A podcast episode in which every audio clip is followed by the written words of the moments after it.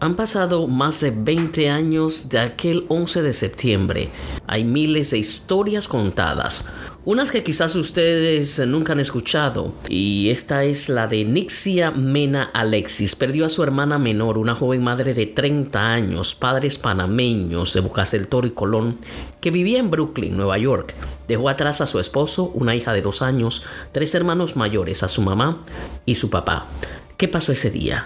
¿Cómo, cómo recibieron la noticia? Yo estaba en Alemania y había, me había ido de Nueva York hace como una semana o dos semanas antes por, para que los niños empezaran las escuelas allá.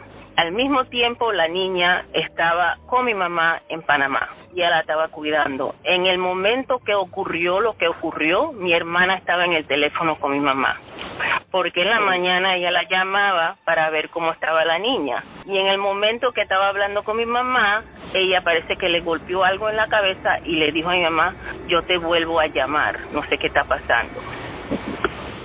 Y no volvimos a huir de ella después de eso. Por el otro lado, mi hermana mayor, yo me comuniqué con ella, Damaris, y estábamos llamando, llamando, llamando a la oficina y sonaba, pero nadie contestaba. Después de tantas veces hacerlo, eventualmente no había ningún, ningún tono. Y era una confusión, sé que estaba ocurriendo en la casa de mi mamá. Ahora ella tenía que venirse de Panamá y yo tenía que venirme de Alemania. Y cuando llegué a Nueva York, eh, el esposo y la mejor amiga de ella estaban en eso recorriendo para ver si ella estaba en uno de los hospitales o lo que sea. Así que nos pasamos en eso como por tres semanas, hasta cuando por fin se, sabe, se, se, se aceptó que esto fue lo que pasó. Ya para enero ya encontraron los restos de ella y tuvimos el, el entierro. ¿Ustedes lograron recuperar los restos entonces?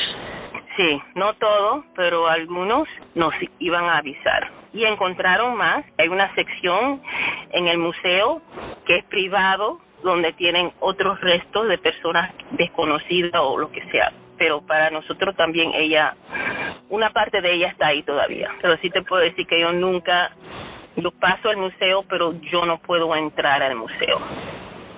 ¿Por qué?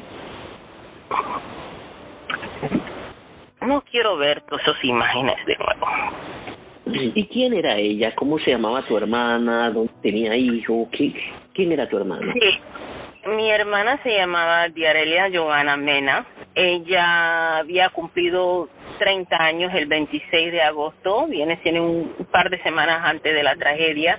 Estuvo casada por un año y tuvo una niña. Y mi hermana era una persona muy alegre, muy un, un carácter bien fuerte, pero una chispa y una sonrisa que nunca nos olvidaremos. Ella trabajaba para Cantor Fitzgerald, que fue la, la empresa que perdió una gran mayoría de sus empleados. Cuando cuando viene este momento todos los años, esa fecha, para mí es parte de mi rutina. Por los últimos 20 años he ido todos los 11 de septiembre a la ceremonia que tienen, así que nunca he faltado. Ese dolor lo vuelvo a sentir profundamente.